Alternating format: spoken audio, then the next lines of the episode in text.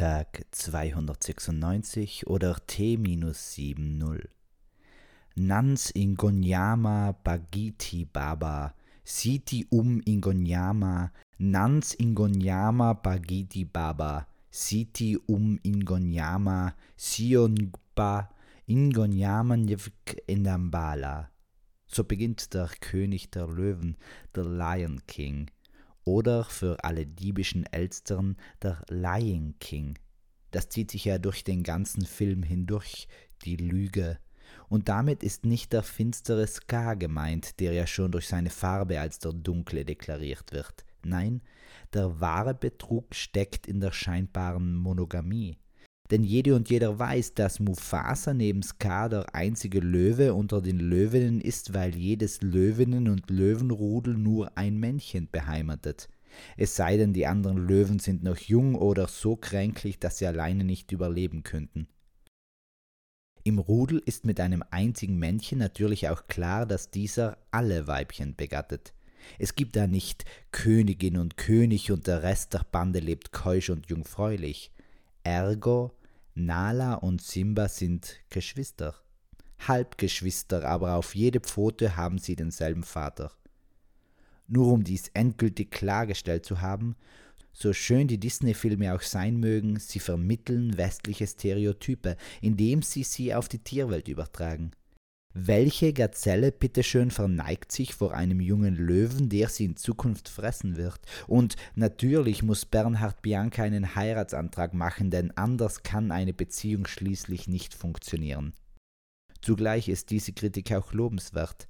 Gesellschaftliche Vorstellungen werden besonders Kindern durch Tiere nähergebracht.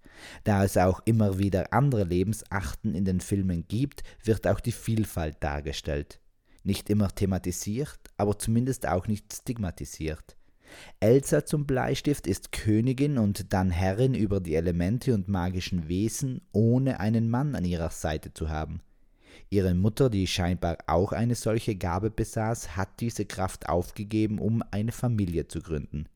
Demnach gilt es zu entscheiden, ob Familie oder Karriere an erster Stelle steht. Das war heute auch auf Ö3 Thema. Und unter den vielen Meinungen, die meinen Gehörkanal durchschlängelten, hörte ich leider nie die Aussage, dass die Frau gerne gleich nach der Geburt arbeiten gehen dürfe, denn es wird vermutlich ja noch einen Mann geben. Und warum bleibt der nicht zu Hause? Ja, das liebe Geld, ich weiß, aber dann gibt es halt nur jedes zweite Jahr einen Urlaub und vielleicht muss auch auf das monatliche Pizzaessen gespart werden. Da brennt seit einigen Tagen die Feststellung meines Schwagers in mir. Unser Problem liegt darin, dass wir alles haben, was wir brauchen und auch vieles, was wir wollen. Aber wir sehen, was die anderen noch mehr haben und meinen, das auch haben zu müssen. Dadurch sind wir finanziell oft arm dran. Mit uns meint er die Mittelschicht, wirtschaftlich gesprochen, oder konditorisch gesprochen, denn auch bei Tochten gibt es mehrere Schichten, Erst gut geschichtet ergibt der Kuchen Sinn, wie bei einer Erlebniserzählung. Kurzer Anfang, langer Hauptteil mit dem Höhepunkt und ein schneller Schluss. Wer das auch beim Sex versucht, kann wohl auf wenig Freude hoffen müssen, denn ein kurzes Vorspiel, langes Gerangel mit Höhepunkt und dann gleich wieder raus und vorbei kann auch für Unmut sorgen. Andererseits hängt es sicher von der mittleren Länge und dem Erlebnis dabei ab. Da kann schon einiges wettgemacht werden. Wie schon der Wettmeister seiner Zeit immer meinte, top, die Annette grillt. Peace, Amen and out.